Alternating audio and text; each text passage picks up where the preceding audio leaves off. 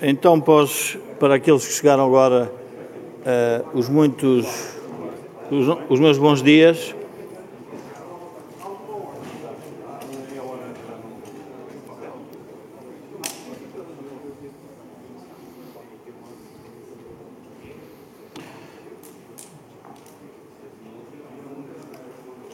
Uh, eu não vou fazer nenhuma apresentação especial sobre, sobre este painel, que vai ser moderado pelo, pelo Carlos Magno, mas gostava de dar uma nota especial, sem demérito para nenhum dos participantes.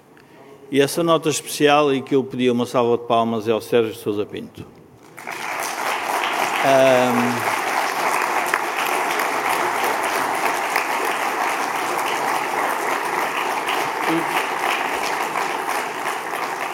O, o Sérgio Sousa Pinto faz parte de uma tradição liberal democrática que nós todos, eh, obviamente, no MEL apoiamos e, e queremos honrar.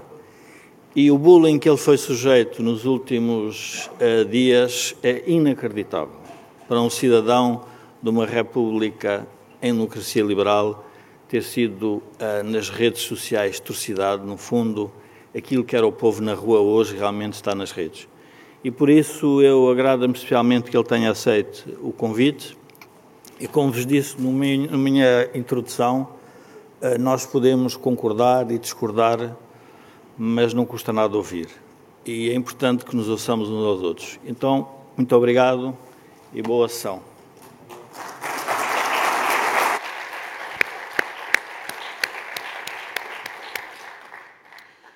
Bom dia, a sala está bonita pelo menos daqui. Uh, o ano passado tivemos, uh, no que correspondeu a este painel, uma magnífica intervenção da Helena, que explicou que uh, o politicamente correto começa na linguagem e a linguagem é o primeiro fator a contaminar as sociedades, porque é com a linguagem que nos entendemos ou nos desentendemos.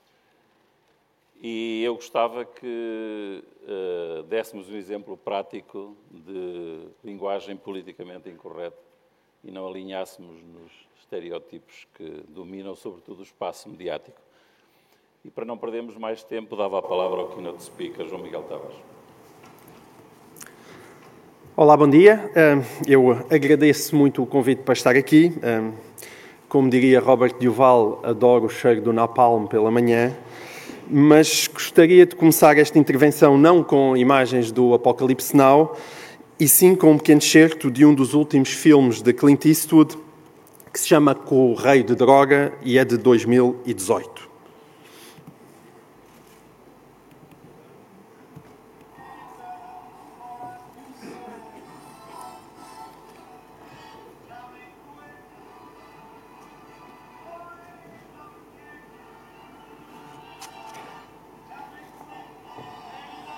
Acho que não tem som, mas se conseguirem pôr.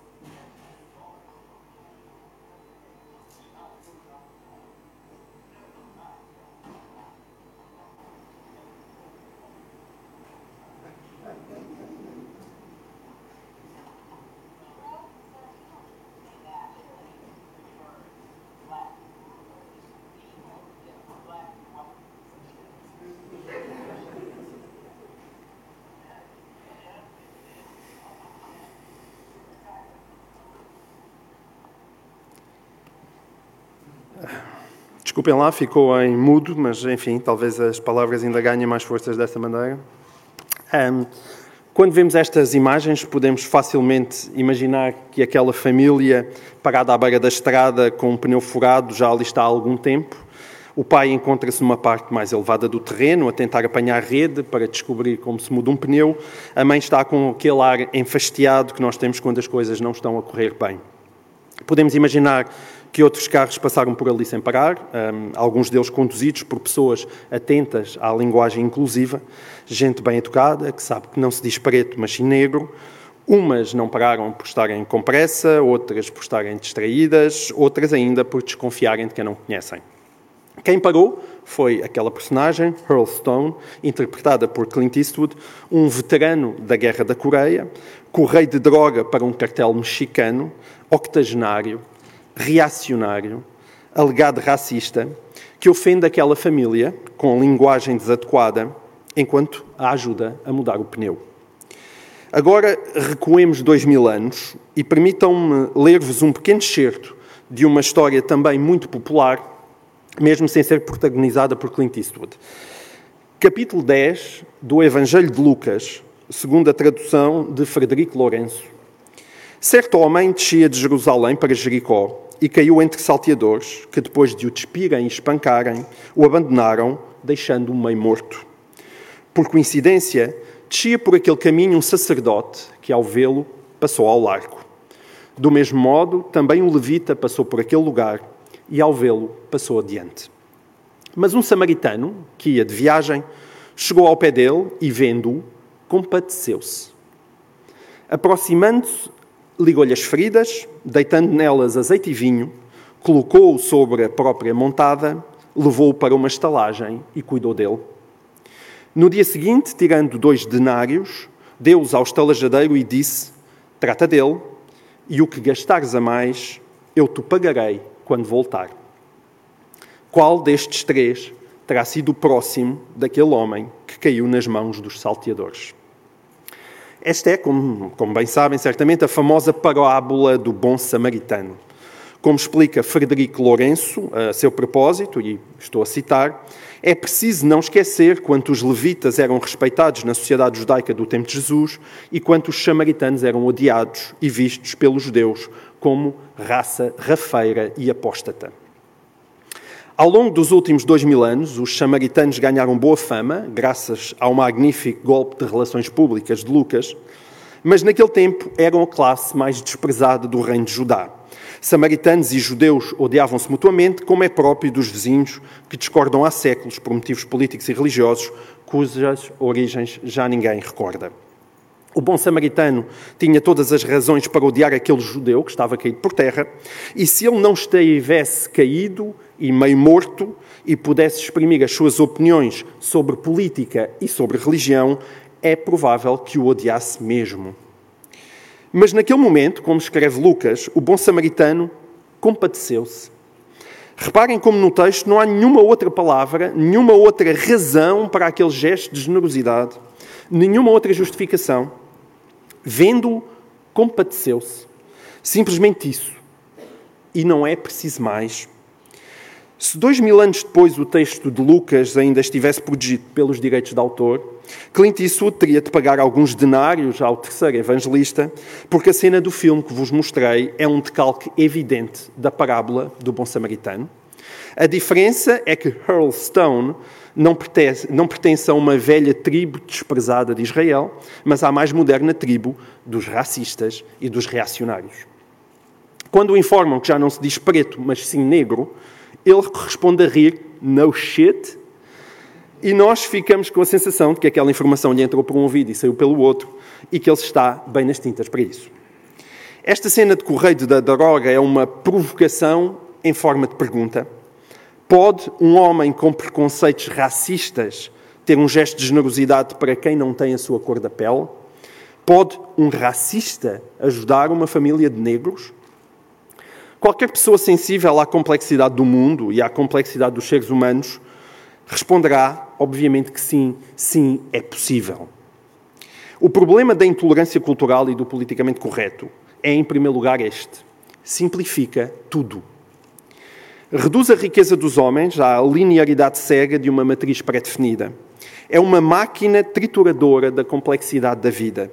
É uma máquina que descontextualiza, que dissocia palavras de intenções, que equivale a linguagem aos atos, que reduz tudo a uma literalidade indigente. Como nos prova a personagem de Clint Eastwood, ou a parábola do bom samaritano, as palavras e as crenças são muito menos relevantes do que os gestos e as ações. O politicamente correto é uma deriva puritana oriunda da esquerda, mas que não deixa de ser menos puritana por causa disso. Os devotos do politicamente correto são ateus a entrarem na igreja pela porta dos fundos. São as novas beatas do século XXI.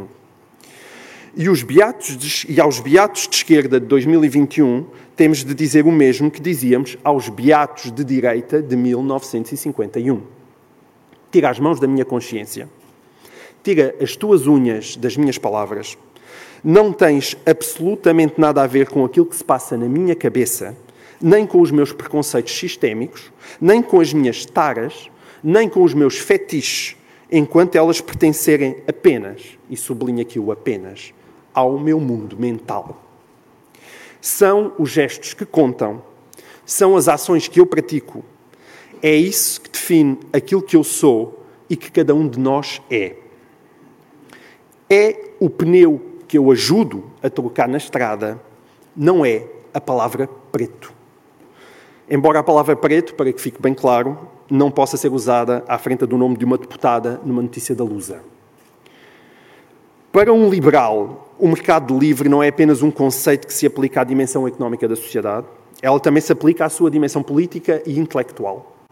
Ou seja, é essencial que exista um mercado de ideias livre e pujante, onde cada um possa ir buscar a ideologia com a qual se identifica, ou procurar argumentos para solidificar as suas convicções. Esse mercado deve ser tão vasto e tão aberto quanto possível, pela simples razão de que o velho Deus ontológico e cosmológico, cosmológico perdão, esse Deus ontológico e cosmológico morreu entre os séculos XIX e XX e as grandes narrativas que ambicionavam explicar o mundo e encontrar uma teologia, teleologia para a existência humana fracassaram entre Auschwitz e o Gulag. A maneira que temos de impedir nas democracias liberais os cidadãos de rumarem para lugares políticos indesejados não é através de colocação de barreiras ou de cercas sanitárias ou da vigilância das palavras. É através do confronto de ideias, de mais palavras, de mais projetos e da nossa capacidade para defender os méritos do liberalismo face ao iliberalismo. Quem acha que a política só pode ser uma coisa, ou que aquilo que fica de fora do nosso palato deve ser proibido de ser empratado, tem um grave problema de fundamentação filosófica. Porquê? Porque é que tem de ser assim? Porque é que as tuas ideias políticas são melhores do que as minhas? A que Deus ou a que rei, ou a que autoridade superior vais tu buscar os fundamentos últimos para silenciar certas ideias ou propor a sua remoção do espaço público? Onde está esse Deus? Repito, onde está esse Deus? Não está. Não há. Aquilo que nos resta, para citar o filósofo e político italiano Gianni Vattimo, que é um nome caro à esquerda radical, é um pensamento débil fragilizado pelo fim, pelo fim das grandes narrativas e que é uma consequência natural da pós-modernidade. Exatamente por jamais podermos saber para onde vai a humanidade e por ser impossível prever o futuro e os desafios que ele encerra, é que a liberdade de pensar e de falar é tão importante. É a atenção que cria o mundo. As pessoas que reparam em coisas diferentes de mim e que pensam de forma diferente do que eu penso constroem um mundo diferente do meu. E isso enriquece-nos a todos. A tensão entre esquerda e direita é uma tensão positiva que mantém vivo o mercado das ideias e que permite encontrar novas soluções para os desafios do presente. Essa tensão tende, como a própria palavra indica, a ser tensa. Mas antes tensa do que morna e do que morta, porque as democracias estiolam quando não são desafiadas. E só uma visão muito distorcida do que é o confronto político pode acreditar que precisamos de viver num mundo acolchoado e consensualizado, como aqueles casamentos aborrecidos e manhosos, onde cada gesto do cônjuge é tragicamente previsível. Nos dias de hoje, o grande problema da política portuguesa não é o radicalismo dos seus extremos, é o conformismo do seu centro. Aquilo que nós precisamos e não temos, nem sequer como desejo, é de um radicalismo de centro ou de um centrismo radical.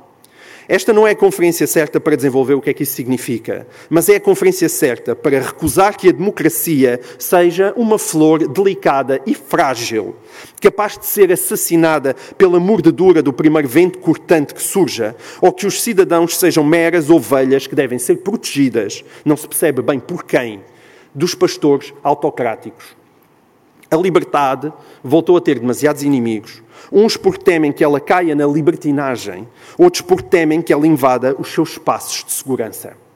A minha liberdade, diz agora muitas vezes, termina quando começa a liberdade do outro. É tão bonito, não é? Não, não é. Esta frase não faz qualquer sentido, porque a liberdade não tem peso nem ocupa espaço, ela não se divide em quintas que obrigam a tocar à campainha do vizinho. Como escreveu George Orwell num dos prefácios que fez para a Quinta dos Animais, se a liberdade significa alguma coisa, é o direito de dizer às pessoas o que elas não querem ouvir. Existe o direito de não.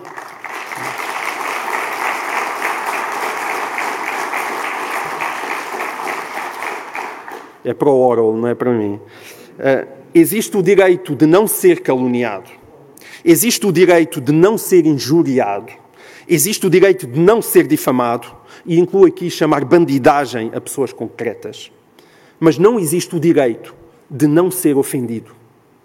O problema inultrapassável da intolerância ou da hipersuscetibilidade cultural é que não existe qualquer sustentação para calar as opiniões do outro, para além de um sentimentalismo bacoco e de uma vitimização crescente, baseada nos argumentos infantis do ele está a ofender-me, ele está a microagredir-me, ou ele está a invadir o meu espaço de segurança. Quando nós olhamos para a tradição judaico-cristã que informa a nossa civilização, ela diz-nos essencialmente duas coisas. Em primeiro lugar, diz-nos que cada ser humano é sagrado. Há essa ideia radical criada pelo cristianismo de que Deus se fez homem e, portanto, de que há uma unidade orgânica entre o humano e o divino. Lucas, mais uma vez, resume a ideia de forma poeticamente perfeita. Até os cabelos da vossa cabeça estão todos contados o que, com más intenções, pode ser encarado como uma ofensa e uma discriminação aos carecas. É evidente que a civilização que nós construímos raramente está à altura de tão alto desígnio. Mas não vejo como seja possível não reconhecer quão extraordinária é esta reinvenção do homem, enquanto reflexo de uma imagem de Deus. E nesse sentido, a ideia de que toda a violência injusta sobre o ser humano é uma forma de blasfémia. Em segundo lugar, a tradição judaico-cristã diz-nos outra coisa. Diz-nos também, de forma obsessiva, que não devemos orbitar à volta do nosso próprio umbigo, que é aquilo que qualquer pai decente passa o tempo todo a dizer aos seus filhos: Tu não és o centro do mundo. É a relação com o próximo que sacraliza. Nós não somos nós que devemos sacralizar-nos a nós próprios, uma vida solipsista, centrada apenas no interesse próprio, nas nossas preocupações ou nos nossos prenomes favoritos, é um caminho de perdição. Esta autossacralização, a que demos o nome de egoísmo ou de narcisismo, é tradicionalmente encarada em termos de poder e de ambição. Somos avisados acerca dos perigos da ganância e da cupidez, mas a vitimização constante, os supostos alvos, não de murros violentos no nariz, mas de palavras desagradáveis nos ouvidos. Os sofredores, não de injustiças concretas, mas de agressões estruturais.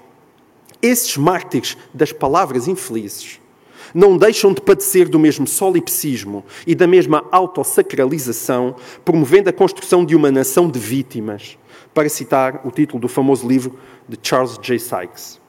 Viver numa nação de autoproclamadas vítimas é uma desgraça, é elevar o queixume a hino nacional. Esta postura precisa de ser combatida, isso é óbvio para todos. Mas já agora, convém dar um passo em frente, porque esta postura também precisa de ser compreendida. E isso é menos óbvio e faz muitas vezes menos esforço. Quando paramos para pensar porquê, Porquê é que à nossa volta emerge uma juventude obcecada pelas palavras e pela fragmentação identitária?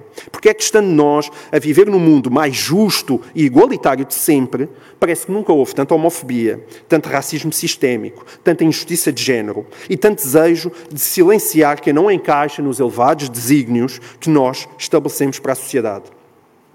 Quando nos sentamos a refletir porque é que isto acontece e com tanta intensidade, há problemas que surgem e que são muito menos despropositados do que as soluções pronto a vestir e pronto a comer que os guerreiros da justiça social nos querem servir. Escolho apenas um desses problemas para concluir esta intervenção, por me parecer que ele é poucas vezes tido em conta. Esse problema chama-se tédio. E, de certo modo, é um alastramento burguês do spleen baudelairiano que 150 anos depois desceu da aristocracia europeia e se espalhou e entranhou por toda a classe média. É um aborrecimento, um tédio existencial, que deriva não da falta de bens materiais essenciais, mas de uma falta de sentido e de perspectiva de futuro. Se os marxistas tivessem lido Dostoiévski com alguma atenção, e em particular as memórias do subterrâneo, saberiam que as utopias estão condenadas ao fracasso e que sempre que se insiste politicamente na sua materialização, todas as utopias, todas as utopias tendem para a violência. O ser humano não suporta o aborrecimento da perfeição. As pessoas ficam perdidas quando lhes tiram razões para lutar e para se sentirem socialmente úteis e são dadas a pulsões destrutivas. Preferem o caos ao tédio a excitação do inesperado a uma qualquer felicidade terrena supostamente garantida. Os consultórios de psicologia, de psiquiatria e de psicanálise estão cheios. E estão aí para testemunhar a desconexão entre felicidade e bem-estar económico. A infelicidade dos ricos e dos famosos, que em tantas páginas de revistas cor-de-rosa apenas reforça os dados que encontramos nos mais recentes relatórios da ONU. Os níveis de felicidade estão, de um modo geral, a diminuir em todo o mundo apesar do crescimento económico contínuo. Aquilo que Fukuyama não terá previsto quando anunciou o fim da história e a vitória definitiva das democracias liberais é precisamente o quanto a morte das grandes narrativas em sociedades prósperas e pacificadas deixaria um vazio tão difícil de preencher. As mais descabeladas tontices identitárias são, se fizermos algum esforço de empatia, uma resistência ao nihilismo e uma procura desesperada de sentido e de razões para uma vida significativa. Os motivos porque o Partido Comunista à esquerda parece hoje menos sexy do que o Bloco de esquerda têm precisamente a ver com isso. Numa sociedade que não cresce há 20 anos, mas que à boleia de Bruxelas mantém níveis de prosperidade razoáveis, as desigualdades de classe, especialidade do PCP, são muito menos apelativas para uma juventude politicamente motivada do que as desigualdades identitárias, especialidade do Bloco. Só a burguesia é microagredida. Os verdadeiros pobres continuam a ser macroagredidos. Ontem como hoje, independentemente de serem brancos, negros, cisgênero ou homossexuais. Só que hoje esses verdadeiros pobres são uma minoria. Como sempre aconteceu no espaço público, desde que o espaço público foi inventado, somos burgueses a falar para burgueses, privilegiados a falar para privilegiados sobre as razões do privilégio. Não há pobres nesta sala, nem haverem-nos em casa. Mas é verdade que há um outro tipo de pobreza a crescer e que sustenta muitos dos desvarios da intolerância cultural e do politicamente correto. Uma pobreza de sentido para a vida dos habitantes das sociedades desenvolvidas do mundo ocidental, que decorre em boa parte da vitória das democracias liberais e da construção de uma Europa pacificada e do tédio que deriva da ausência de conflitos catastróficos. Estamos em 2021. Há 21 anos que este século não vê uma guerra na Europa e praticamente em todo o mundo. Não aconteceu assim no início do século XX, tivemos a Primeira Guerra Mundial. Não aconteceu assim no início do século XIX, tivemos as guerras napoleónicas. Não aconteceu assim no início do século XVIII, Guerra da Sucessão Espanhola, que se alastrou desde a Europa até às Américas. Não tivemos assim no início do século XVII, com a Guerra dos 30 Anos, e assim sucessivamente, até o início dos tempos, ou pelo menos dos tempos com memória histórica. Pergunto-me se temos consciência da extraordinária originalidade deste facto. A atual obsessão com o passado deriva da monotonia do presente, atravessada por uma falta de sentido político e existencial. Há demasiada gente perdida que está erradamente convencida da sua autossuficiência e da excelência dos seus sentimentos. Essas pessoas estão enganadas. E se não acreditam em mim, que ao menos vejam os filmes do velho Clint Eastwood, porque ele percebeu isso há muito tempo e muito bem. Muito obrigado.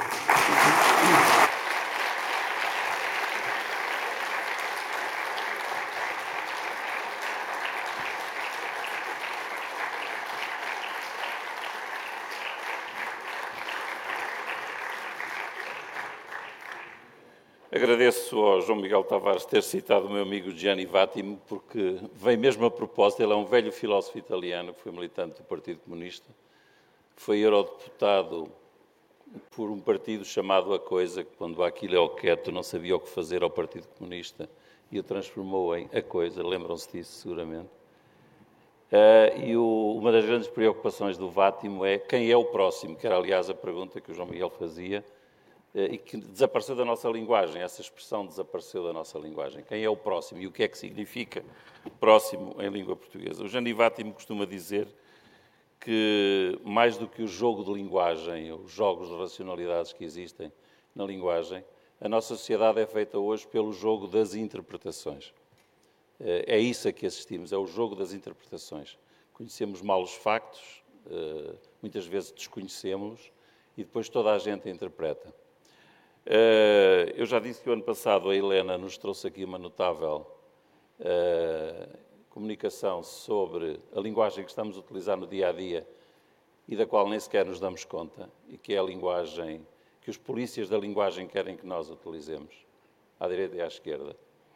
Eh, e eu gostava de ouvir a Helena, que tão bem disserta sobre esses sobre essas questões e sobre, a, e sobre a linguagem contemporânea, que nos fizesse esta primeira abordagem ao tema que nos propôs o João Miguel Tavares.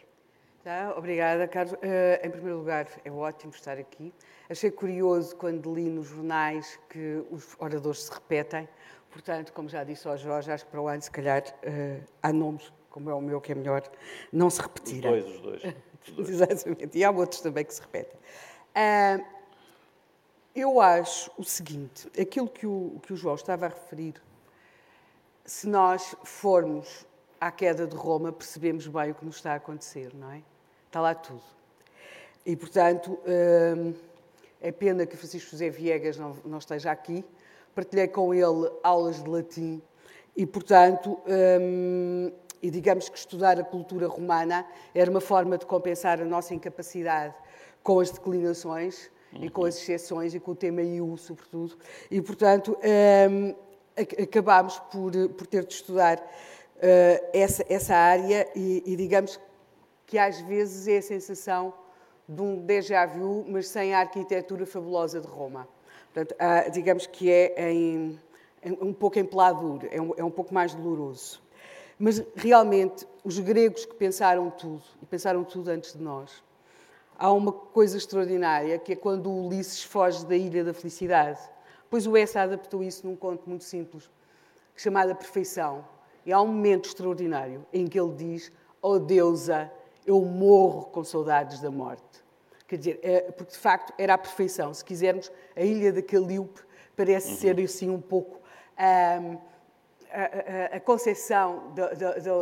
dos países europeus, não é? Desta utopia da não ofensa, do ascético, do higiênico, em que nós estamos, mas nós todos morremos um dia com saudades da morte, tal como ele. Já não conseguimos ver aquelas árvores em que nenhuma folha caía, aquelas flores que nunca, que, que nunca murchavam, aquela deusa que, que, que, estava sempre perfeita. Portanto, é, é se calhar essa a condição, a nossa condição humana. Mas, voltando aqui à, à, àquelas observações sobre, sobre este painel, e sobre o que é que se pode vir dizer quando já se disse alguma coisa e quando não se é propriamente alguém que, que, que, que tenho, propriamente, que viva de filosofar. A concepção ou a mudança que eu tenho, ou a observação que eu fiz em relação ao ano passado, em que nós, durante algum tempo, colecionámos quase como se fosse uma coisa de, de, de anedotário, aquelas coisas do politicamente correto, e fomos colecionando, não é? Uh, vejam lá o que é que eles dizem, vejam lá o que é que eles fazem. Uh, temos, como foi referido aqui no painel anterior, agora aquela Mayor de Chicago, que já só admite ser interrogada por, uh, por jornalistas se, se, eles forem negros ou mestiços. Uh, vá lá que ainda abriu ali uma possibilidade para os homens, apesar dela ser lésbica e, portanto, aceita ser interrogada ainda por homens, mas lá outra aparecerá. Nós temos em Portugal aquele paradoxo recente daquela uh, extraordinária notícia da Luz, onde era indicada que uma senhora deputada era preta, e isso causou indignação, realmente também parece uma observação bastante desnecessária. Mas também me parece bastante desnecessário que se tenha escolhido para traduzir um livro de poesia uma tradutora por ser de origem angolana, que em Portugal é mais ou menos o eufemismo que se arranjou para dizer talvez negra ou um bocadinho negra. E quer dizer, em princípio, os tradutores e as tradutoras são escolhidos pelas suas qualidades, não pela cor da sua pele. Portanto, há, há aqui, e isso não escolhe ninguém. Portanto, quando a senhora foi escolhida, alguém, mesmo que isso nunca tivesse sido claramente dito, alguém teve de escrever à frente qual é que era a cor da pele dela, ou dizê-la a alguém, não é? Portanto, há aqui vivemos nisto. Mas este anedotário que é imenso, que não tem fim, que não tem limite, há aqui uma questão. Aquilo que nós temos de falar não é apenas o estarmos a usar uma linguagem que nos condiciona. Ficar-se privado de linguagem é, de facto, uma forma de controle. Mas há aqui uma outra questão, e que é aquilo que tem acontecido é o reduzir o discurso tem diferentes níveis, todos nós fazemos comparações, eh, metáforas, há uma riqueza de, de, de discurso. Ora, essa riqueza de discurso está a ser proibida a um setor da sociedade. Ao setor da sociedade que, se quisermos, não usa esse politicamente correto, não se, não, se quisermos, não faz aquela profissão de fé habitual e quase que se tornou exigível neste momento, por outras razões que não têm nada a ver. Eu tenho andado agora um pouco à volta das questões dos cristãos novos e isto, quase que a certa altura, já parece nós vamos a um sítio qualquer e antes de começarmos a falar, temos de dizer ali duas, três coisas. Sim, porque eu, eu não sou de modo algum racista, não, porque eu não sou de modo algum do Chega, de modo algum, depois a temos de dizer não, porque eu acho que o Vox em Espanha é de extrema-direita, não, porque um horror, e temos de dizer ali três ou quatro coisas para sermos aceitos no clube. Depois, ditas estas coisas, então lá podemos teorizar, ah, lá se nos admite a excentricidade. Mas aquilo que está a acontecer é uma redução a um discurso meramente funcional de um determinado setor da sociedade. Tudo aquilo que diz é literal, no verdadeiro sentido da literalidade. Portanto, tem-se perceber muito bem se quando está a dizer branco diz branco, se quando diz bandidagem diz bandidagem, se quando diz eh, decapitar diz decapitar, e temos um outro setor da sociedade, ou quando diz privatizar, diz privatizar, ou está a querer dizer reduzir os pobres à mais extrema pobreza, e temos um outro setor da sociedade que tem, de facto, a propriedade do discurso, do discurso todos os dias, com a riqueza que esse discurso tem. Ou seja, pode usar metáforas, pode usar comparações, pode, pode, pode usar metonímias, pode usar tudo aquilo que são as figuras de estilo e que o Francisco, se aqui estivesse, saberia certamente os nomes melhores do que eu.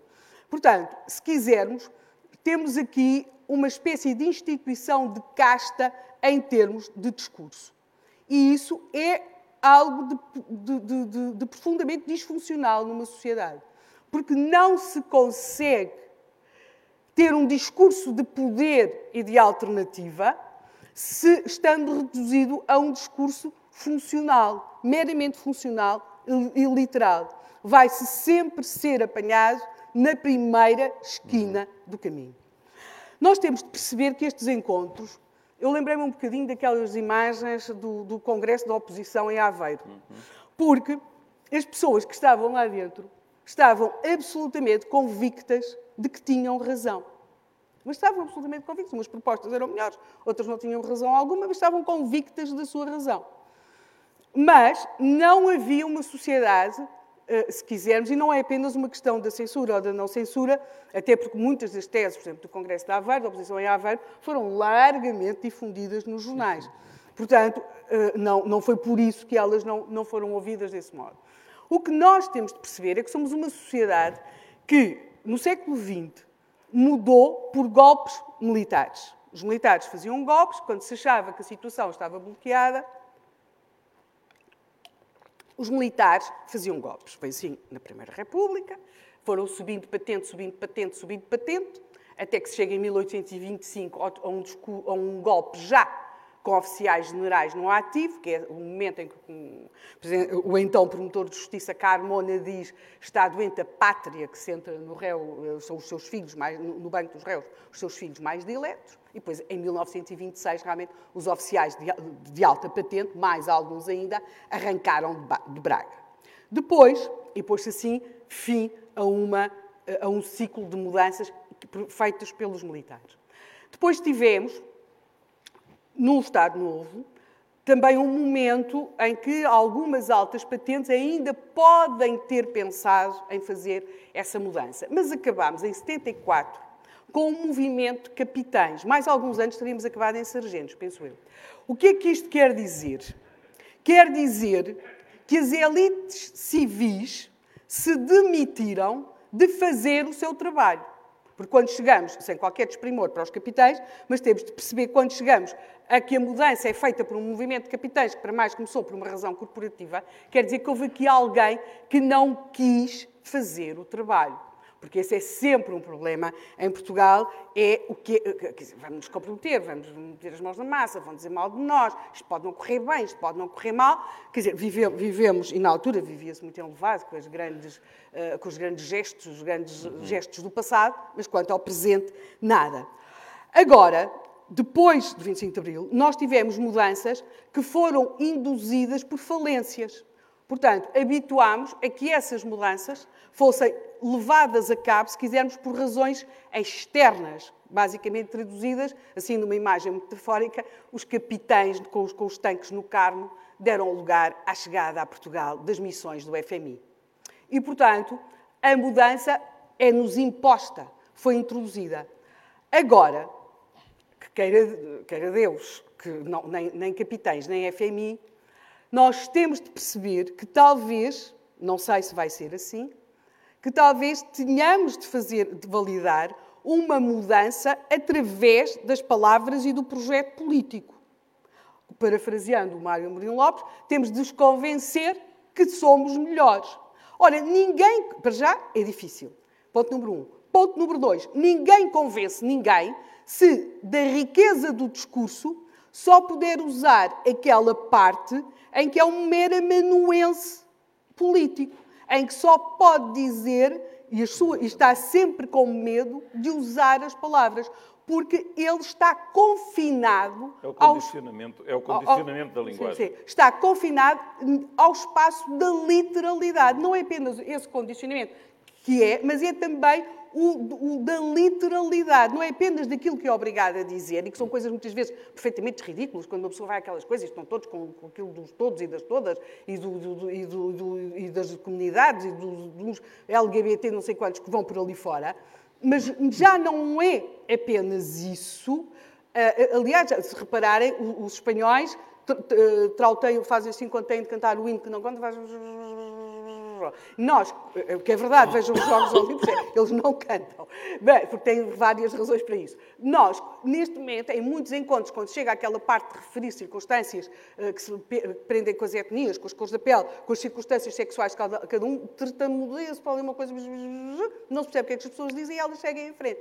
Mas não é apenas isso, é o não poder produzir um discurso usando os mesmos recursos estilísticos que os outros. Ou seja, sabe, a partir do momento em que ele entra, que mesmo dizendo aquilo que os outros dizem, as suas palavras, o seu discurso é muito mais pobre porque ele é literal. Ora, ninguém faz um povo sonhar sem dominar o discurso por completo. Ninguém pode convidar, convencer um povo a sonhar ser outra coisa se não puder usar metáforas, comparações, metonímias, ou seja, se não puder usar a língua como a aprendeu.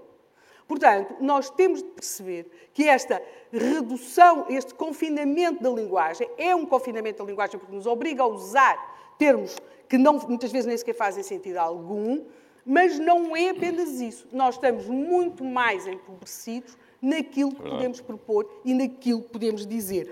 Portanto, eu creio que aquilo que temos neste momento é mesmo uma questão de como é que, para se conseguir construir uma alternativa de poder, tem de se poder falar e usar um discurso na sua verdadeira plenitude. Portanto, ninguém chega lá só com meias palavras. Portanto, este não é um assunto lateral, este é o assunto de poder ele mesmo. Espero não meter a Muito bem, eu tenho com a...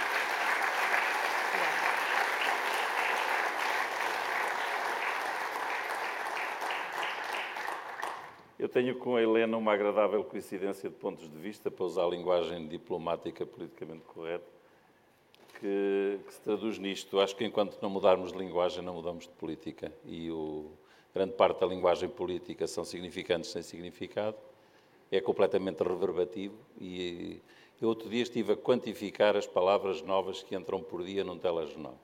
É absolutamente assustador. Como aquilo se repete como há limites, porque hoje assistimos ao condicionamento da linguagem, como no marcelismo assistimos ao condicionamento industrial e como assistimos ao condicionamento audiovisual durante os últimos anos. E, e portanto, isto é sério, o que a Helena disse parece-me fundamental. Sérgio, já teve palmas antes, presumo que vai ter mais no fim. E merece. Bom dia. Bom dia a todos. Eu gostava de começar por cumprimentar os meus companheiros de painel. Acho que não estamos a ouvi-los. Estão a ouvir? Não. Mal. Queria cumprimentar os meus companheiros de painel, uh, agradecer uh, o amável convite que me foi feito uh, para estar aqui hoje e dizer ao Jorge Marrão, que fez considerações amáveis e delicadas na sua nas suas palavras introdutórias, eh, o seguinte: eh, em que momento da nossa, do nosso trajeto coletivo, 45 eh, anos depois do 25 de Abril, é preciso dar os parabéns a alguém por estar aqui em vez de estar ali e por dizer isto em vez de dizer aquilo?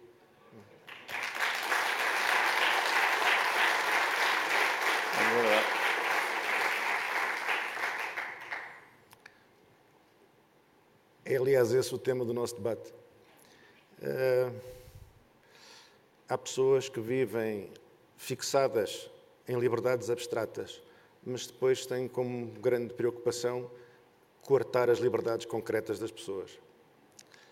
E, e de facto, essa é uma, é uma luta da liberdade. É uma luta de liberdade. Para mim, é desrespeitoso, por exemplo, para usar, o, para, para usar aqui a, a, a, para, para, referir o exemplo da, da Helena Matos, é desrespeitoso comparar meu, a minha situação insignificante com os dos participantes no Congresso de Aveiro, por terem estado lá, muitos tiveram grandes complicações com a PID, PID vários foram presos, eu não corro risco nenhum, estou aqui na fruição da minha liberdade e só me resta agradecer a amabilidade de terem achado interessante e útil ouvir-me, sendo eu de uma área política diferente da vossa, e portanto é a mim que compete saudar e agradecer o convite, revelador, aliás, de uma cultura democrática de que eu também faço parte. O título do nosso painel, salvo erro, é a ditadura do, do politicamente correto e Uh, intolerância. Como é que é? Intolerância. E a intolerância cultural. Sim. Vejam bem como o título é enorme. O título é enorme não é por acaso. O título é enorme porque é difícil arranjar uma designação que cubra todo este conjunto de fenómenos que foram aqui já abordados uh, pela Helena, pelo Carlos Magno, pelo João Miguel Tavares. Uh, porque os termos e as designações que nós temos à nossa disposição são insuficientes. Por exemplo, politicamente correto. Politicamente correto é uma coisa que vem dos anos 80 e que pretendia descrever as realidades dos anos 80. Hoje já não é apto a abarcar todos estes fenómenos que, nós, que, são, no fundo, que são, no fundo, o objeto da nossa, da nossa discussão aqui. Uh, o politicamente correto hoje, fundamentalmente, tem a ver com o quê? Tem a ver com a purificação da linguagem, a purificação da linguagem eh, que eh, já está a ter efeitos, eh, que, todos nós notamos esta, esta tentativa de legiviar a linguagem de acordo com certos mandamentos que são propostos por escolas de pensamento, que são novas ortodoxias, novas, novas, novas ideologias que alguns abusivamente chamam marxistas ou pós-marxistas. Eu acho que é ofensivo o marxismo, isto não tem nada a ver com o marxismo. O marxismo é um filho da modernidade. Estes fenómenos não têm nada a ver com a modernidade. Eh, fazem parte, aliás, de uma tradição filosófica diferente, contestação da modernidade. Mas o, o, o, politicamente correto nós já o sentimos. Nós sentimos, sobretudo, nas expressões artísticas, nas expressões culturais. Quer dizer, se esta, se esta, se esta limitação uh, uh, uh, puritana, para usar a expressão feliz, de João Miguel Tavares, este puritanismo na linguagem, verdadeiramente contaminar a literatura, o que restará da literatura? Não nos, não nos terá já a todos acontecido ver um filme antigo, uma obra de arte do passado, e pensarmos ou comentarmos com quem também está ao nosso lado a ver o mesmo, mesmo filme? Isto hoje não era possível. Isto hoje não era possível. Quantas vezes nós pensamos nisto? Isto hoje não era possível. Será que era possível hoje um filme do John Ford que apresentava sempre esquematicamente os índios como estereótipos de selvagens. Então, nós não podemos contemplar as obras do passado, vamos também censurar o John Ford. Uh, Será que podemos reduzir o John Ford à maneira como os, como os, como, como os índios são, são, apresentados? Quem diz o John Ford diz qualquer outra manifestação. Até nas manifestações mais eh, simples da cultura popular, como os videoclipes musicais, que se faziam há 20, 30 anos. Hoje em dia, quantos nós vemos e pensamos isto hoje não era possível? Olha a maneira como está a ser tratada a mulher. Isto hoje não era possível. Os piropos do Humphrey Bogart ao Macau não eram... O Humphrey Bogart tinha que ser abolido porque é um caso de machismo tóxico. E, portanto, é, é, de facto. É, esse, esse, fenómeno já existe, todos nós sentimos. As, as, séries, as, séries, as séries televisivas são, são admiráveis. Já estão todas tão, tão purificadas que chegam a ser, eh, às vezes, caricaturais. não vou dar exemplos, porque senão estou desgraçado. Uh, mas toda a gente sabe do que é que me estou a referir. Não é? Hoje em dia, uma série tem que, sempre, tem que sempre ter personagens com certas características, porque senão, evidentemente, estão a ser excluídas do ecrã e isso é uma discriminação intolerável mesmo que venham a despropósito, ou sejam ali metidas a, enfim, com uma, uma calçadeira, bom, lá estão elas. Uh, eh, um, eu pergunto, esta, este, este pântano cultural, o que é que isto vai produzir? Por exemplo, o, o neorrealismo, um, uma, uma, uma, corrente, uma corrente artística fortemente politizada, uh, produziu, se calhar na literatura não, está, não terá produzido, enfim, obras uh, verdadeiramente excepcionais, mas, por exemplo, brilhou altíssimo no cinema. Os filmes do neorrealismo são absolutamente admiráveis, são, são, são do melhor que o cinema produziu, não é verdade? E eu pergunto, o que é que esta coisa vai gerar em termos culturais? O que é que pode sair desta, desta, desta crítica e deste ceticismo que não propõe nada, que é, que é, que é absolutamente estéril? Uh, falámos do politicamente correto. Agora falemos um pouco também da política do cancelamento. Lá está. Outra dimensão deste fenómeno que se tenta abranger, que se tenta que caiba dentro deste chapéu de chuva que, que corresponde à designação, ao título que foi encontrado para, para a nossa discussão. O que é a política do cancelamento?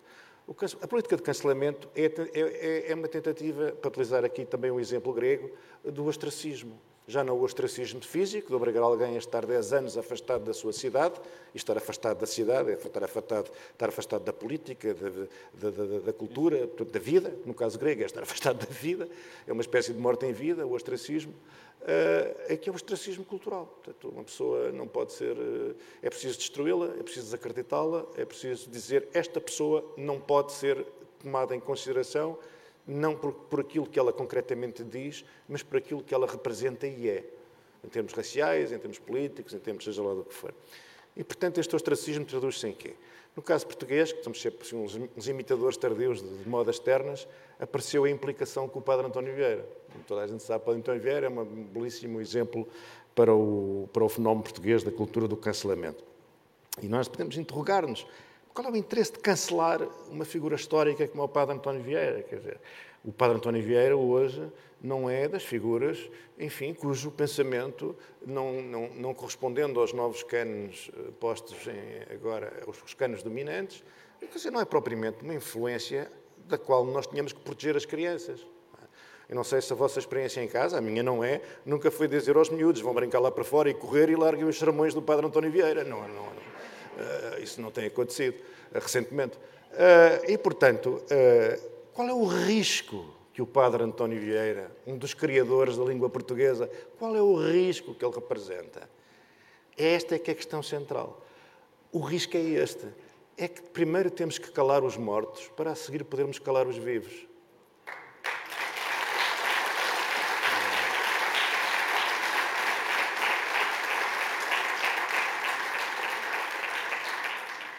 Portanto, quando nós nos debruçamos sobre o passado, quando nós no presente temos um projeto de poder para o futuro, primeiro temos que nos apoderar do passado, temos que confiscar o passado e temos que impor a nossa leitura do passado.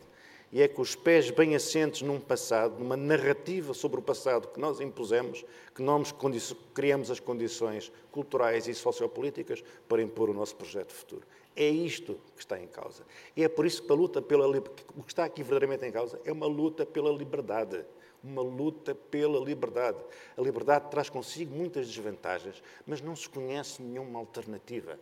E, portanto, quando combatemos o politicamente correto como se fosse uma tara marginal, não é. É uma ameaça efetiva à liberdade.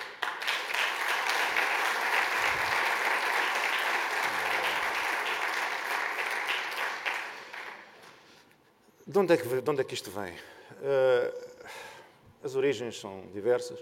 Principalmente, isto é um fenómeno que uh, nasce nas academias e depois tem uma exploração política uh, em setores onde a academia e a política se cruzam. A academia e a política sempre estiveram, enfim, numa relação de grande proximidade, de grande intensidade. Isto nasce de um pensamento que na altura foi considerado, e foi, na minha opinião, objetivamente, uma lufada de ar fresco, embora não seja uma escola na qual eu me reconheça especialmente, que é a crítica radical da modernidade, que é feita a partir, sobretudo, eh, dos anos 70, eh, a crítica dita pós-moderna. Portanto, a ideia de que as categorias da modernidade faliram. Faliram com a crise ecológica, faliram com o crescimento eterno, faliram com o desaparecimento dos atores históricos da classe operária, com a, a crise das, daquilo que o Lyotard chamava as famosas, e que também aqui o João Miguel referiu, as, as metanarrativas emancipatórias, todas, todas, as marxistas, as religiosas, as teologias, todos os grandes discursos sobre, sobre o homem uh, faliram.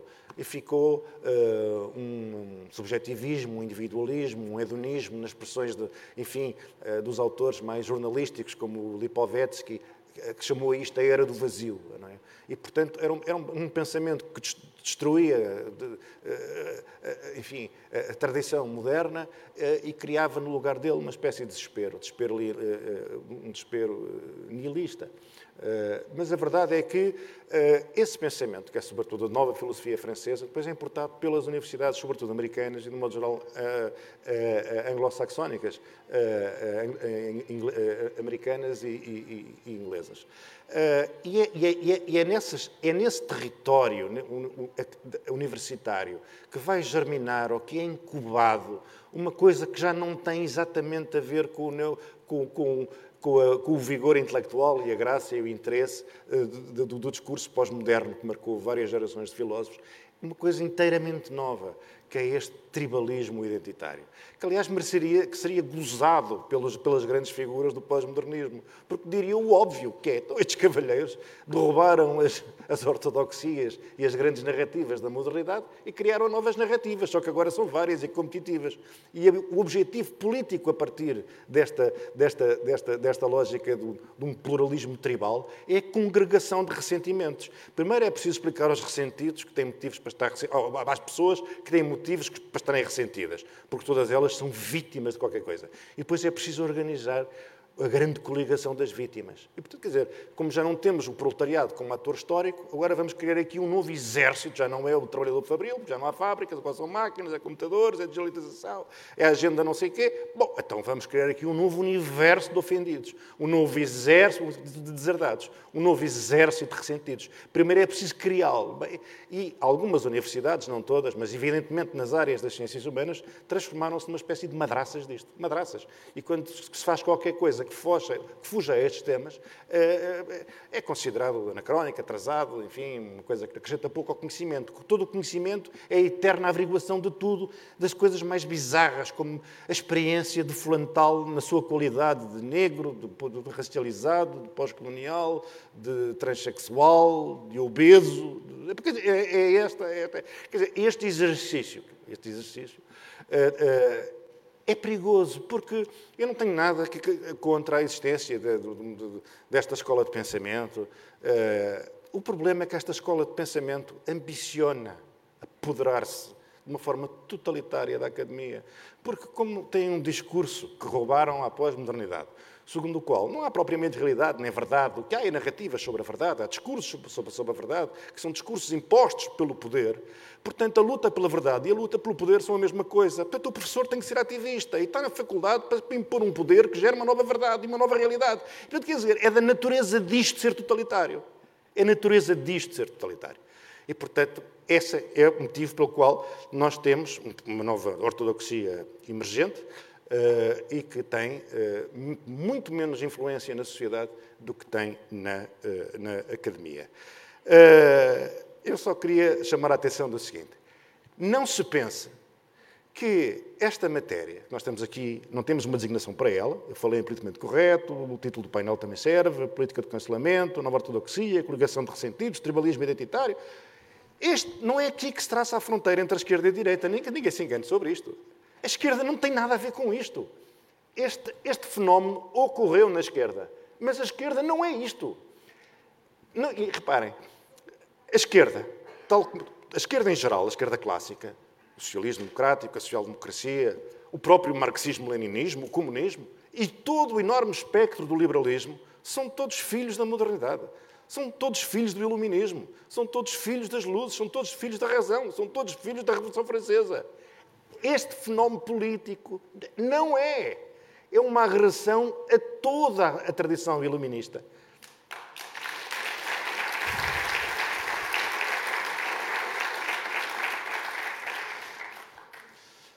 Como vocês não são comunistas e eu também não, eu vou usar o exemplo do marxismo-leninismo.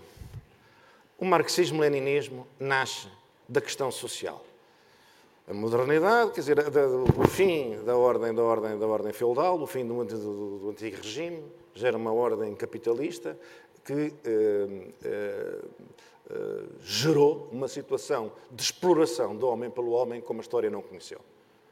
Há vários autores que sustentam que a escravatura na Antiguidade Clássica era menos penosa do que ser um, um proletário na Inglaterra do século XIX. Inglaterra, que no século XIX era o país mais poderoso era do, do, do mundo, à frente do Império Infinito, capaz de gerar uma riqueza que nenhum, poder, que nenhum país europeu conseguia, se conseguia aproximar.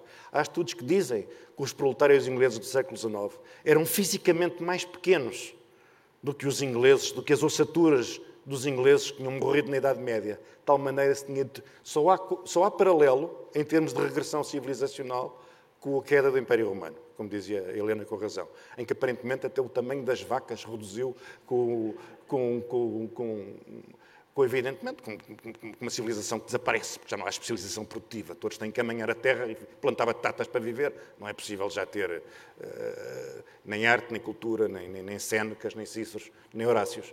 Mas, enfim, nem gente que tome conta das vacas, pelos vistos. Mas a verdade é que essa, esse declínio de civilização, nós vemos que o, o, é a questão social. A esquerda nasce da questão social. E, e, e, o discurso da esquerda, estamos a falar do marxismo-leninismo, temos estar a falar do socialismo, da social-democracia, mas concentremos porque é mais esquemático, é mais simples, é mais, é mais prático para, a nossa, para mostrar como a esquerda não tem nada a ver com o objeto da nossa discussão. O discurso da esquerda, mesmo comunista, é sempre um discurso racional, um discurso racionalista e universalista, dirigido ao homem. Não está a falar do homem alto, baixo, calvo, obeso, deficiente. Não, é o homem. O homem. O homem com H grande. O homem no sentido de humanidade. O homem e a mulher, os seres humanos. E, quer dizer, portanto, essa dimensão, a ideia do indivíduo como pessoa, sou eu, é a Helena, é o Carlos Magno, nós somos indivíduos. Nós, o indivíduo não é uma tribo. O ator não é a tribo a tribo uh, uh, que tem um, agravada, que tem, que tem uma razão de queixa, que tem que ser protagonista da história. Não, não é tribo nenhuma. São os indivíduos. O individualismo, o universalismo, a tradição racionalista. Tudo isto é comum ao liberalismo. ao socialismo e, como eu dizia, até ao comunismo. Não é por acaso que nós notamos uma grande diferença entre o PCP e o Bloco de Esquerda. Não é por acaso. Aqui é, é, é, é expressão e é reflexo de diferenças reais. Portanto, nós temos aqui, na minha opinião, esta agressão contra a liberdade e, portanto, contra a herança das luzes é realmente uma questão central do nosso tempo. Estamos a falar de uma, eh, de uma, de uma nova ortodoxia que não é maioritária na sociedade, mas que já é muitíssimo influente em certos centros de poder, desde logo poder cultural, poder simbólico, na academia, onde quer que seja. E essa é uma ameaça à sociedade aberta, à sociedade livre.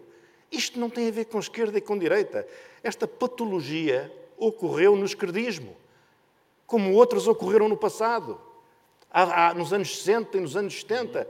O Mário Soares contava histórias admiráveis, que quando estava exilado em França, ia para as aulas na Sorbonne e era insultado pelos estudantes esquerdistas que achavam que ele era um, um burguês, que andava de gravata, em vez de andar de colo rolê, como ele dizia, de gola alta. Quer dizer, portanto, o esquerdismo, o esquerdismo, de quem o Lerino gostava tanto, que chamava a doença infantil do comunismo, o, o esquerdismo, o que nós estamos aqui a tratar é com uma revivescência do esquerdismo. Do esquerdismo, não é? Pendurado na, no, uh, no discurso uh, pós-moderno, com, com, as suas fundações no discurso pós-moderno. Se vocês hoje lerem um livro da senhora Chantal Mouffe, que aliás é um, uma autora interessante, ou de Ernesto Laclau, há um livro publicado em português que chama-se O Populismo de Esquerda, é um livro sério, é um livro que vale a pena ler, para perceber a adesão da esquerda ao populismo. Agora vejam bem, como é que é possível? Reparem, a esquerda sempre teve uma aversão uh, ontológica ao populismo. Sempre achou que o populismo era manipular o povo com os seus próprios interesses, uh, acreditar em líderes providenciais, não sei nada. A esquerda a, a, a tentar construir, a extrema-esquerda, o esquerdismo, um populismo inteligente que promova a tal coligação de todos os ressentidos do universo contra o sistema, contra o que está. E, portanto, nós estamos todos aqui a tratar, todos os democratas, todos os liberais, Todos defendem uma sociedade livre e aberta, sejam eles esquerda, sejam eles direita, e curiosamente, até os marxistas-leninistas, à sua maneira, temos aqui um adversário comum. Na medida em que é um adversário da liberdade. Não só da liberdade em geral, mas da nossa liberdade concreta. Muito obrigado.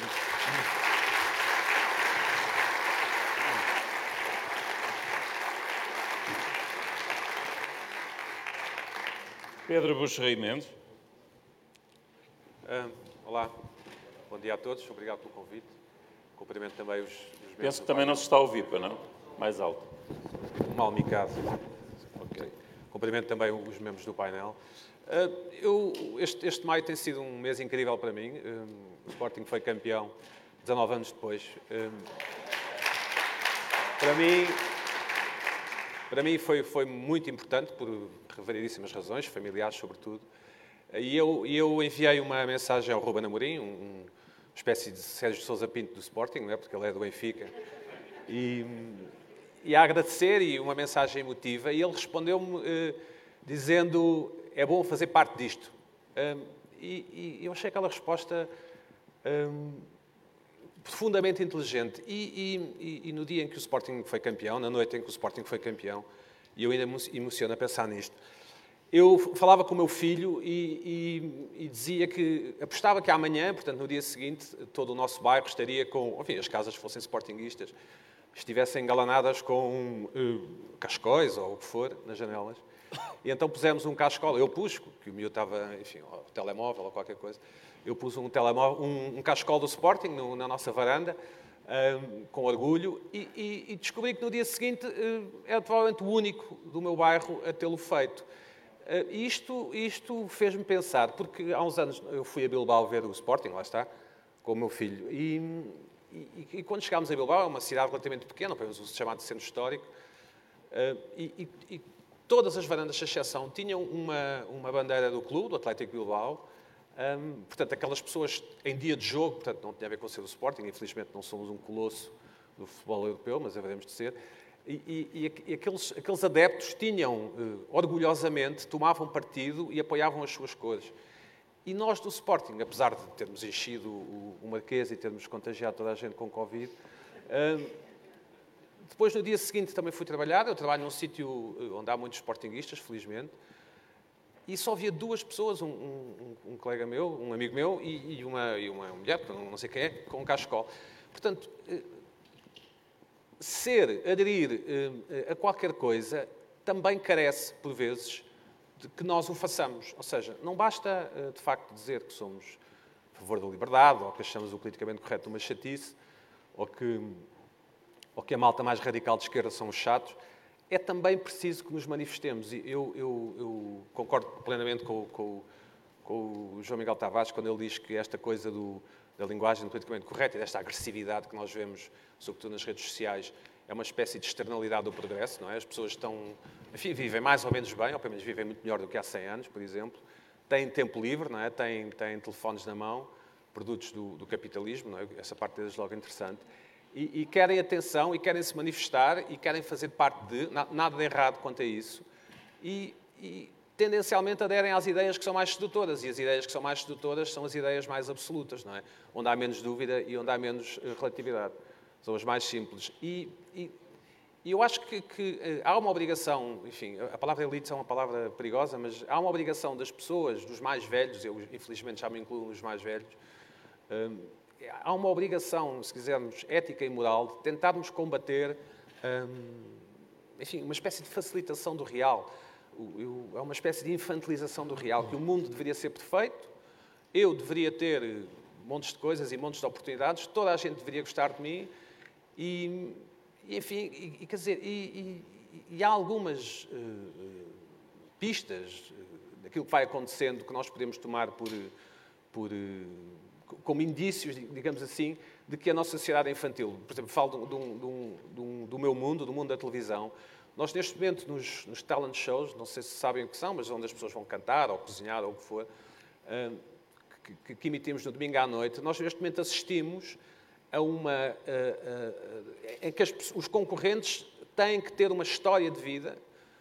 nós costumamos dizer um, um cancro, uma orfandade, qualquer coisa, que tem que ser apensa ao, ao talento que tem para provocar emoção, normalmente lágrimas, uh, uh, em casa. Ou seja, já não basta, digamos assim, a competência, o talento que possam ter, mesmo que seja um talento televisivo, é necessário que tenham uma história de vida dramática e que ali exista uma espécie de superação em que os aplausos dos jurados ou os aplausos do público correspondem a uma espécie de prémio que aquela pessoa merece, apesar de ter tido uma infância difícil, uh, por exemplo e isto está a tornar o jogo complicado ao nível europeu, da televisão e também americana, que é nós, em vez de promovermos o mérito, enfim, mesmo que seja um mérito televisivo, repito, estamos a promover uma espécie de história de vida, a espécie de bagagem emocional que as pessoas levam, uma infantilização total, pelo menos na minha, na minha perspectiva, do que, é, do que deve ser um percurso de vida. Quer dizer, nós, nós, nós quando nascemos, suponho que estamos todos de acordo, não, não, recebemos um kit que nos garante que a nossa vida vai ser boa e porreira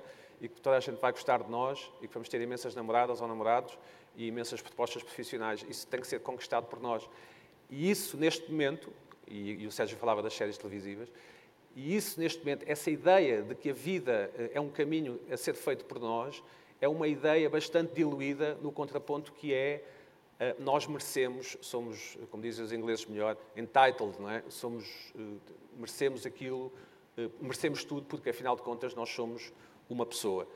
Um, o, o, eu, isto é mais difícil do que parece, eh, curiosamente, porque eh, eu sempre que vejo pessoas a brincar e gozar com os terraplanistas, e eu também gozo, obviamente, ou pelo menos gozo interiormente, nas redes sociais, se fosse há uns anos comentaria, agora já não, agora sou, um bocadinho mais inteligente, que é muito mais difícil provar, demonstrar que a Terra é redonda do que parece, não é? Quer dizer, quantos nesta sala conseguiriam demonstrar que a Terra é redonda? Ou seja, pertencer ao lado certo, às vezes também convém perceber porque é que estamos do lado certo. Ou seja, se nós formos do grupo que acha que a Terra é redonda, convém, se calhar, dedicar algum tempo a perceber porque é que a Terra é redonda ou como é que o podemos demonstrar. uma ideia evidente é quando vemos os barcos desaparecer no horizonte, o mastro parece que afunda, não é? Como a Terra é redonda, nós vemos o mastro desaparecer. Se a Terra fosse plana, não aconteceria. Bom, eh, é só para dizer que, às vezes, mesmo estando do lado certo da barricada, mesmo achando que estamos a fazer a coisa certa, alguma dúvida e alguma, e alguma procura de conhecimento não faz mal nenhum. Não, é evidente que, que, e voltando aqui à questão do politicamente correto, hum, é evidente que as redes sociais ou as universidades americanas têm um interesse económico quando derrubam estátuas dos generais lá do, do exército solista ou quando expulsa o, o Trump da, do Twitter ou do Facebook. Tem a ver com a bottom line das empresas e tem a ver com a sua cotação em bolsa e aquilo que os acionistas poderão achar. É mais inteligente do ponto de vista do negócio expulsar o Trump do que estar armado em defensor da liberdade de expressão, porque uh, a maior parte das pessoas que se manifestam nas redes sociais, e isso pode ser medido e aferido pelas próprias redes sociais, é de facto, ou era de facto, contra o Trump. Parece que desde que o Trump saiu da, da americana, os problemas do mundo desapareceram, inclusive é o Sporting foi campeão. Eu acho que tem que haver aqui alguma relação, hum, não, ninguém diz que não houve. Uh, e, e, e, e, isto é mais, eu, acho eu, enfim, mais interessante do que parece, porque o, o, o, o Trump, ou, ou, a, quem nós, a quem muita gente chamava, ou gozava com o cabelo dele, por exemplo, uh, ou Sarkozy, que gozavam com o tamanho dele e o facto de ele usar sapatos altos, sapatos de salto alto, Há um pouco a ideia que quando eles não são dos nossos, podemos gozar com eles e com o seu aspecto físico. Ou seja, não há, aqui não se, não se joga ao politicamente correto. Quando eles não são dos nossos, digamos assim, aí já não podemos dizer que o Sarkozy é baixinho, podemos dizer quanto muito é, é, é desafiado, a altura dele, como é que se, não sei como é que se dirá, mas, mas enfim, não tem, não, não, não tem tamanho suficiente para ser jogador de base, para jogar na NBA. Um, eu não sei, eh, se, calhar não comeu o suficiente cálcio, não era o que se dizia. Eu, eu, nós, nós estamos a viver uma era estranha, acho eu. Hum, eu, eu adoraria que fazer uma série, ou escrever um livro, ou que for, ou ver uma série, já não seria mal, em que Portugal não faria parte da União Europeia. E eu queria ver se nós teríamos este tipo de debates, ou se calhar se teríamos outro tipo de debates, se calhar seríamos infinitamente mais, ou espero eu, autónomos uh, emocionalmente e, e, se calhar teríamos melhores empresários e, e, e, pessoas e mais empreendedores, porque acho que um dos problemas de Portugal, eu, não, eu, suponho que isto não é original, é termos a massa da Europa garantida. Nós somos um, pelo menos na minha opinião, somos um protetorado europeu, enfim, aconteça o que acontecer, Bruxelas vai bancando e, portanto, podemos nos divertir a ser, enfim, a sermos muito ativos uh, no discurso, não é? Uh, e, e a proibir os outros, como dizia a Helena, e bem, quanto a mim, os outros de usarem certas palavras. Enquanto a Europa continuar a pagar isto, creio eu, um, isto vai continuar mais ou menos como está. Pelo menos é essa a minha convicção. Um, eu, só para dar um exemplo e para terminar, um exemplo mais divertido e para acabar em alta, porque a minha experiência diz-me que acabar em alta é sempre melhor do que acabar em baixa. Um dos programas que hoje não seria possível seria Os Malucos no Riso, um, porque uh, tem imensas anedotas com ciganos e imensas anedotas com alentejanos, enfim, chamando os, os ciganos de ladrões e os, e os alentejanos de preguiçosos. Hoje não seria possível esse, esse programa. Para algumas pessoas isso é um avanço civilizacional. Não sei, Sérgio, o que é que achas? Mas... Obrigado.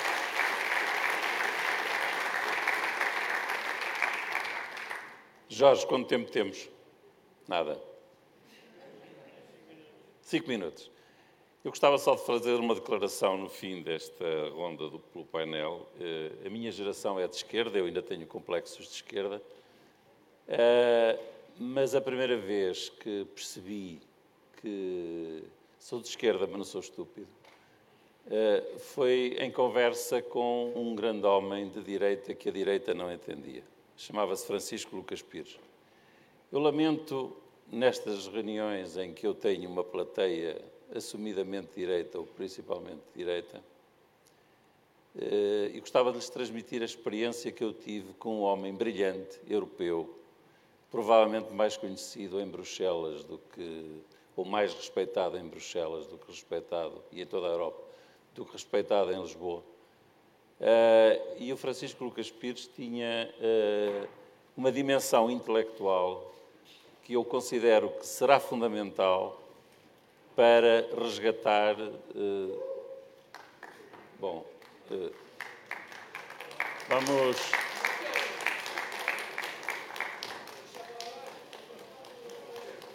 Eu vou só concluir uh, citando, citando Francisco Lucas Pires, que provavelmente mereceria muitas palmas, seguramente. E para lhes dizer que O Francisco Lucas Pires achava que era pela cultura que a direita se salvava e não o contrário. E é verdade. E é verdade.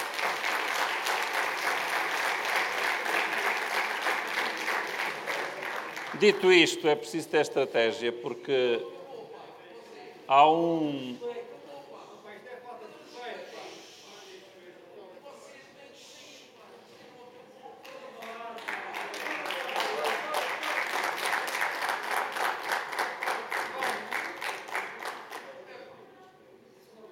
Gente termina já, a gente termina já para cumprir, para cumprir o horário. Estava eu a citar o Francisco Lucas Pires e depois alguém que deu a estratégia à direita que era um homem que a todos nos... Há pouco o Sérgio falou em que primeiro matam-se os, uh, silenciam-se os mortos e depois que é para depois silenciar os vivos.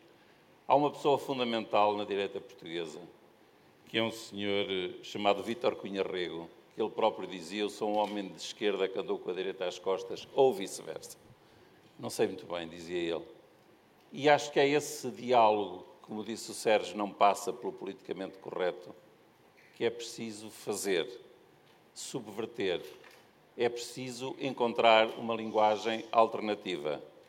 E é preciso que nós comecemos por dar o exemplo nestas reuniões em que participamos. Não podemos vir para aqui repetir lugares comuns, dizer o que já foi dito ou criar soundbites para os telejornais. Não vale a pena. Não vale a pena.